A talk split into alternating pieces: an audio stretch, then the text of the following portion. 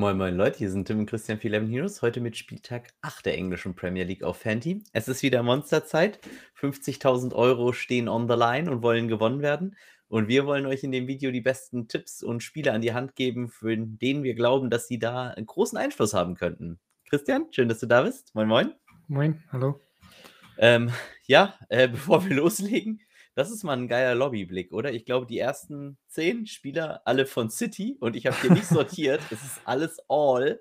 Äh, das heißt, ihr wisst, was gleich kommt. Aber Christian, der Reihe nach. Fangen wir an. Wir starten mit Southampton gegen Leeds. Mhm. Ähm, Southampton ist Favorit mit 41 Prozent. Die Overline ist bei Over Under 3, also drei Tore erwartet.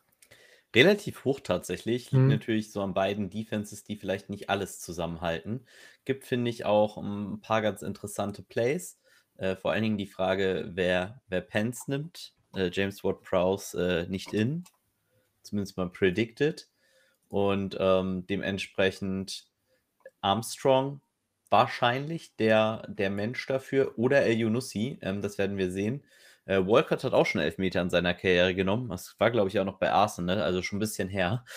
War ja zwischendurch auch mal bei Everton, also der Junge ist ein bisschen rumgekommen. Auf jeden Fall bieten sich hier gute Alternativen für die Offensive. Beide Defensiven nicht so stabil.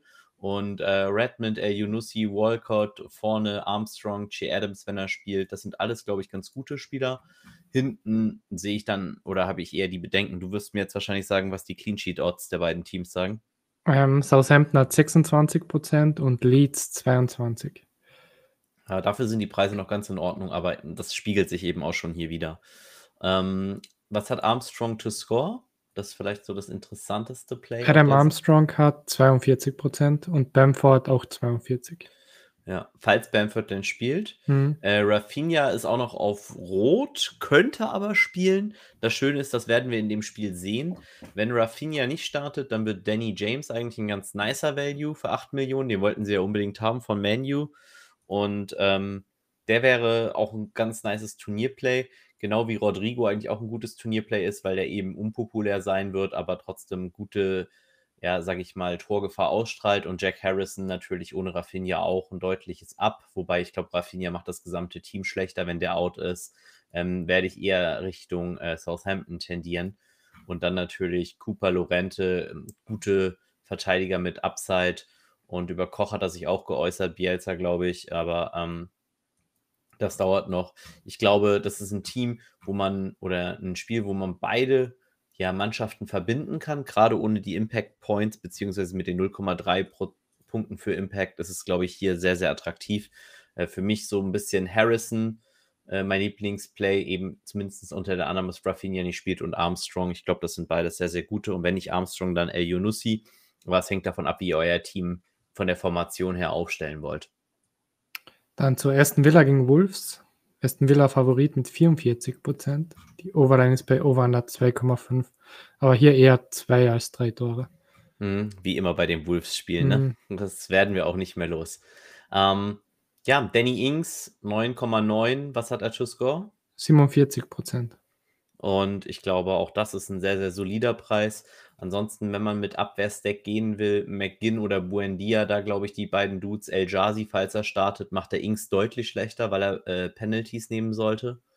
Und in der Abwehr dann natürlich, ähm, ja, ich sag mal, wenn Minks, Konza und Hause spielen, Hause tatsächlich der Spieler mit der meisten Upside bei äh, Ecken, hat unheimlich viele Shots in der Box immer, wenn er spielt. Und dementsprechend könnte er, wenn er wirklich in ist, äh, zu einem richtig, richtig guten Value werden. Ähm, dann wäre ich da sehr, sehr high auf ihm und könnte mir eben auch vorstellen, weil die Wolves-Spiele eben Totals haben, dass ich hier auch meine Abwehr spiele. Was haben die Aston Villa Boys äh, zu null und was haben die Wolves? Ähm, Aston Villa hat 36 Prozent und die Wolves äh, 27. Mhm. Beides, also die Wolves mir da zu hoch gepriced, ehrlich gesagt, was das dann angeht, aber sei es geht immer. Und ähm, im Mittelfeld, ja, tue ich mich schwer mit den Wolves, mit den Spielern. Ich würde denken, dass Adama startet, aber er ist halt eben auch äh, nicht der absolute Superscorer. Raul Jiménez finde ich tatsächlich allerdings sehr attraktiv. Äh, gutes Preis-Leistungs-Verhältnis, 11 Meter. Was hat er zu Score? Raul Jiménez hat 35 Prozent. Und das für 8 Millionen ist, glaube ich, sehr, sehr nice. Auch hier natürlich wieder möglich, Inks und Jimenez zu spielen. Mag ich eigentlich gerade auch, wenn man auf der anderen Seite zum Beispiel dann, ähm, ich sag mal, El Yunussi spielt mit äh, Harrison, dann sind das eigentlich Spieler, die auch gut ohne Stacking funktionieren, wo die Teams nicht komplett ausrasten müssen, wo ihr eigentlich immer den klaren Zielspieler dann im Team habt. Äh, kommt natürlich aber darauf an, wenn Bamford startet, ändert sich das wieder alles. Ich glaube, hier sind viele Möglichkeiten und äh, das Budget ist relativ loose. Das heißt, ihr könnt viele gute Values für wenig Geld aus diesen Spielen nehmen, um dann nachher halt so ein Team wie City zum Beispiel zu stacken, wenn ihr das möchtet. Dann zu Leicester gegen United. United Favorit mit 47 Prozent. Mhm. Und die Overline ist bei Over Under 3 ungefähr, also drei Tore erwartet. Ja, man wird selten Ronaldo und Fernandes so günstig bekommen. Ich glaube, beide werden mit sehr hohem Ownership kommen. Das heißt, ähm, das Feld wird sehr, sehr stark auf denen sein. Was hat CR7 to score? CR7 hat 50 Prozent. Ah, ist natürlich auch brutal. Ähm, ich mag am liebsten aus der ganzen Riege Greenwood, falls er wirklich startet, oder Lingard, weil ich glaube, das sind so die verdeckten Values, die halt nicht jeder spielen wird und man wird halt sehr, sehr viel Leverage generieren aufs Feld, wenn halt das Feld auf äh, CR7 ist. Wir dürfen nicht vergessen, es ist Champions League. Es könnte also durchaus sogar sein, dass er gar nicht startet, weil er halt in der Champions League startet. Wir haben jetzt ja schon gemerkt, er ist nicht unantastbar. Er wird auch älter und ähm, ich glaube, das könnte dazu führen, dass er vielleicht eher in der Liga eine Pause bekommt als in der Champions League, wäre zumindest so meine Vorstellung. In der Abwehr dann ohne Maguire, der Zielspieler, ist dann halt für mich eher Shaw, Wombe, Soccer die interessanten. Was hat Menu Clean Sheet? Menu Clean Sheet 30 Prozent. Und Leicester? 20. Finde ich krass. Also für 20 Prozent ein Westergaard für 5-1 kann man mal machen. Ähm, allgemein Leicester auch wieder super Values. Äh, Harvey Barnes, gutes Turnierplay. Jamie Vardy, für mich überragendes Turnierplay. Gerade wenn man eben bedenkt, dass äh, Manu da nochmal in der Champions League ran muss. Was hat er zu score? Ähm, Vardy hat 40 Prozent. Und das halt für nicht mal 9 Millionen. Also ich glaube, mhm. äh, hier haben wir einen klaren Sieger, was die Values angeht. Also auch das wieder Preise nah beieinander, super Preise für Value, für Spieler, die Slates da entscheiden können. Ähm, ich glaube, ich werde selten an einem Spieltag so gespreadet sein mit meinem Team. Es fällt mir unheimlich schwer, Abwehren auszuwählen an diesem Spieltag, weil ich finde, es gibt super viele Values immer auf beiden Seiten. Und diese absoluten Low-Total-Games äh, kommen ja noch. Dann zu City gegen Burnley. Und Höchster Favorite gegen ja. größten Underdog. Ähm, City ja 90 Prozent. Ja, 90 ja. ist natürlich mal eine Ansage. Und die Overline ist bei Over Under 3,5, also drei bis vier Tore erwartet. Ja. Ähm, ihr generiert unheimlich Leverage, wenn ihr gegen City geht an diesem Spieltag. Und gegen mhm. City heißt eben auch, nur auf ein 1-0 von City zu gehen. Und ähm, dann vielleicht sogar die Abwehrspieler zu spielen von City. Ich glaube, das könnte ein Weg werden, wie man super differential werden kann. Also zum Beispiel entweder mit Mares, mit Foden, mit KDB, Grealish, wenn man auf einen Standard vielleicht geht und dann zwei Abwehrspieler geht oder man sagt sogar Cancelao macht das Tor, ähm, dann ist Cancelao für mich sogar ein valider Kapitän. Man sieht ja, wer startet. Also Cancelao, Laporte, ähm, wenn ihr die beiden spielt und sagt, das ist eben das City-Game da, dass die ausrasten. Damit wird man unterschiedlich sein. Ansonsten sucht euch die City-Spieler aus und für mich ist so ein bisschen der Slate äh, das, das City-Bingo. Wir sehen zwar, wer startet, aber welcher City-Spieler wird zwei Tore machen? Das ist für mich hier die Frage. Mhm. Und ähm, wenn es einer macht, dann hat man den auch nicht alleine. Es sei denn, es ist so einer wie Rodrigo oder Bernardo Silva. Ich glaube, die werden sehr unpopulär sein. Aber Foden, Mares, Grealish, De Bruyne, falls Sterling startet, falls Jesus startet, falls Ferran Torres startet, auch die haben natürlich Champions League, aber ähm, ja, happy, happy picking. Du kannst ja vielleicht ein bisschen mal in den Tororts für uns wühlen und sagen, wer wie viel Orts hat, damit wir da uns ein bisschen zurechtfinden können. Foden, Sterling, Ferran, alle 53 Prozent, Grealish 46 Prozent. Wahnsinn. Ja. KDB 49, Maris 49. Ja, okay. Also, ihr seht, nicht nur größter Favorite, auch größter Goalscorer. Ähm, wer ist da überhaupt im Slate vorne? Wer ist das? Ähm, Salah ist auf Nummer 1. Okay. Na, immerhin etwas. Kein City-Spieler. ähm, ja, aber natürlich absolut brutal. Und ähm, hier müssen wir auch ganz klar sagen, wenn ihr gegen City gehen wollt, sogar noch gegen die Abwehr, um wirklich doppelt Leverage zu generieren und sagen, das Spiel geht nur 1-1 aus, dann habt ihr eigentlich in meinen Augen fast nur eine Wahl und das ist, sollte Chris Wood oder Ashley Barnes sein. Nur eine Wahl und dann nicht zwei Spieler. Stark von mir. Ja? Auch, auch mal loben, wo Lob gut tut. Ja? Das ist konsequent. Aber ähm, Chris Wood, Ashley Barnes, 5-1, ähm, absoluter Witzpreis. Die, die Fragen sind halt, äh, wofür gebt ihr dann euer Budget aus, ähm, wenn ihr so einen da reinnehmt und dann habt ihr logischerweise ja auch kein City, zumindest mal keine City-Abwehr. Dann könnte man immer noch Mares nehmen oder so. Aber hier zwei Spieler zu nehmen, ich glaube, wenn ich gegen City gehe, mit einem Tor sogar, dann würde ich nur Chris Wood spielen. Aber ähm, ja, das ist sehr, sehr dünnes Eis, sagen wir es mal vorsichtig so. Was hat ein City an Clean Sheet? Das haben wir noch gar nicht gesagt. Ähm, Clean Sheet von City ist bei 60 Prozent. Das ist mal eine Ansage. Und ich glaube, das ist das, wo der Slate breaken wird, eben oder mhm. nicht in diesem Spiel. Und Wood hat 28 Prozent du Score. Muss man fairerweise aber sagen, das ist für 5-1 verdammt gut. Mhm. Gut, dann zum nächsten. Norwich gegen Brighton. Brighton Favorit mit 47 Prozent. Und die Overline ist bei Over Under 2,5, geht aber schon stark aufs Under. Also eher zwei Tore als drei. Und als ich eben gefragt habe, wo will ich denn hin mit meiner Clean Sheet Equity, ähm, genau dahin. Duffy, Dank, Groß. Das ist so der einfachste Stack gefühlt. Ich befürchte, er wird unter den populären Stacks ultra populär sein. Also, das ist so der Abwehr-Stack eigentlich schlechthin an diesem Spieltag.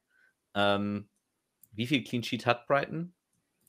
Brighton hat 38 Prozent das ist natürlich brutal. Fast 40 Prozent und dann mhm. mit Elfmeter Upside, mit Standard Upside, äh, dank der auch noch Freistöße schießt. Also groß der Pens nimmt, groß der Eck nimmt auf die beiden. Das ist ein wirklich seltener Fall, nachdem das Stacking sozusagen unpopulärer geworden ist, wie gut korreliert dieser Stack ist untereinander. Also der ist krasser Value. Ähm, bin mega Freund davon. Ich werde diesen Stack sehr, sehr häufig spielen. Auf der Gegenseite äh, hier kann man auch wieder Leverage gewinnen, indem man eben auf Norwich geht. Äh, Verteidigung finde ich nicht ganz so gut. Wenn, dann würde ich sie mit dem Torhüter spielen. Was hat ähm, Norwich für Clean Sheet Chancen? Die haben 25 Prozent. Okay. Ist halt schon solide. Und ähm, das mit Puki zu machen und dann eben zu gucken, Rashisa ähm, würde ich jetzt mal denken, ist in, auch wenn er hier noch nicht als in angezeigt wird, ähm, könnte man und dann eben sonst mit äh, ja, ich würde Gibson Henley bevorzugen ähm, und dann halt mit Krul im Tor. Kann man auch machen. Äh, finde Puki als One-Off hier eigentlich nicer, wenn man gegen Brighton gehen will. Ähm, ja, Brighton versenkt viele Torchancen, aber sollten doch eigentlich, wie sie bisher in der Saison gespielt haben, doch schon gut durchkommen hier. Puki 38% zu Score. Auch das ist nicht zu vernachlässigen. Ja. Dann zu Brentford gegen Chelsea. Chelsea dritthöchster Favorit mit 63 Prozent in dem Slate. Und die Overline ist bei Over Under 2,5 auch eher aufs Under, also eher zwei als drei Tore. Ja, Tuchel lässt nicht so offensiv spielen. Äh, auch noch Champions League für sie. Brentford super offensiv stark. Äh, schwieriges Spiel für mich. Ich finde die Chelsea-Spieler viel zu teuer. Äh, magst du uns einmal sagen, was sie an Clean Sheet-Chancen haben? Chelsea hat 48 Prozent und Brentford 19. Mhm, also geht eben genau in diese andere Richtung. Ne? Und ähm, Alonso ist trotzdem immer ein gutes Play. Aspili Schueta wäre es dann für mich ähm, der zweite, den ich dann nehmen würde, wenn man es mit einem Mittelfeldspieler kombinieren will. Schwierig in meinen Augen, wahrscheinlich Mount, einfach weil das Safety-Net von ihm am besten ist mit Havertz, Pulisic und Ziyech. Ähm, vorne Lukaku und Werner, der absolut in Shape ist. Hätte ich mir auch nicht träumen lassen, dass ich das mal so bald sage. Ähm, aber der sieht richtig scharf aus gerade. Und ähm, ich lese auch jeden Tag witzige Statistiken über ihn, wie gut er eigentlich ist, wenn Tore zählen würden, wo er am Abseits steht. Ähm, dann holt ihn nämlich gar keiner mehr in Europa. Aber ähm, er bringt sich natürlich auch immer wieder, er ist halt living on the edge. Und wenn er jetzt halt mal immer die zwei Zentimeter auf der richtigen Seite steht und die ganzen Tore zählen, dann ist er schon ein guter Value und vor allen Dingen ist er Leverage weil es werden fast alle auf Lukaku klicken und fast keiner wird auf Werner klicken. Und das mhm. hat auch einen mhm. guten Grund, weil das Safety-Net von Timo Werner ist, genau, niemand. Und das ist halt ein Riesenproblem. Das heißt, wenn ihr Werner nehmt und das Risiko nehmt, ähm, dann würde ich das eher machen in einem Team, wo ich eh schon mehr Risiko gehe. Das heißt, wo ich vielleicht kein City spiele und wo ich einen Werner auch zum Kapitän machen kann. Wo ich einen Werner Captain mit Alonso spiele und damit halt einzigartig bin und für Platz 1 gehe. Ich finde, das ist legitim. Ähm, was hat Werner to score? Ähm, Lukaku mal hat mhm. 53 Prozent. Und Werner, da geht es schon weiter runter vermutlich. Ja, und, und, im Abseits musst du gucken bei deiner Odds-Tabelle. Werner hat 35 Prozent. Ja, also es ist definitiv zu niedrig und ähm, ist, glaube ich, eine ganz gute Quote. Bei Brentford selbst, Tony für 6-1, was hat der? Tony hat 32. Also, ne, das ist natürlich ein krasser Unterschied für 2% weniger äh, die Hälfte des Budgets. Mhm. Kann man auch mal überlegen. Äh, Tony Mbuemo, wenn man hier gegen die Chelsea-Defense geht, ähm, sind das beides valide Options und Brentford bisher offensiv so überzeugt. Also ich sehe eigentlich wenig, was gegen Brentford spricht. Auch irgendwie witzig, dass man das sagt, aber die Jungs spielen schon sehr, sehr geilen Fußball und ähm, glaube, da wird es nicht einfach werden für Chelsea, gerade in einer langen Woche nicht. Dann zu Everton gegen West Ham. Everton Favorit mit 40 Prozent, West Ham 34, also relativ close das Game und die Overline ist bei Over 2,5, 2 bis 3 Tore erwartet. Was haben beide Teams für Clean Sheet Chancen? Ähm, Everton hat 28,5% und West Ham 25. Ähm, wenn man es macht, dann für mich Dinie Keen mit, ähm, ja, mit Townsend, der die Elber nimmt und äh, auch sonst irgendwie alles in diesem Team macht. Demi Ray Gray auch ein gutes Turnierplay ich verstehe ehrlich gesagt die Odds hier nicht. Äh, die Preise spiegeln das auch nicht wieder von den Odds. Die sind zu günstig dann für die Everton-Spieler. Ist für mich so eine gefühlte Trap. Ähm, ich tue mich schwer. Auch nochmal Ducouré sei erwähnt, der eine absolut gnadenlose Saison spielt. Keine Ahnung, ob er vergessen hat, dass er eigentlich defensiver Mittelfeldspieler ist. Es scheint so. Ähm, ihm egal. Er will scoren. Auf Seiten von West Ham, ja. So gut in die Saison gestartet. Antonio, was hat er to score? Antonio hat 37 Prozent. Und dafür ist er dann halt eigentlich zu teuer gesehen an den Values. Äh, ben Rama sonst noch solide, gerade wenn man auch eher auf eine, ähm, einen Elber geht. Äh, einer der Stacks, die ganz interessant sein könnten, wäre für mich Suchek, Cresswell und Zuma. Ähm, das Schöne bei Zuma ist, das Safety Net ist Dawson.